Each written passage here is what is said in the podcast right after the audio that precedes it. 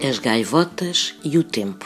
Segundo o ditado popular, gaivotas em terra, mau tempo no mar. Ora, acredita-se que as gaivotas não só anunciam mau tempo, como podem também funcionar simbolicamente como algo muito nefasto. Os marinheiros acreditam que as gaivotas são as almas penadas dos homens que morreram no mar e que avistar estas aves em alto mar significa que vem aí uma tempestade e ouvir o piar de uma gaivota é sempre mau agouro. E finalmente, que no momento de soltar as amarras e partir para o mar, se as gaivotas estiverem pousadas no cais, a viagem não se deve fazer, porque não vai correr bem. E não há duas, sem três.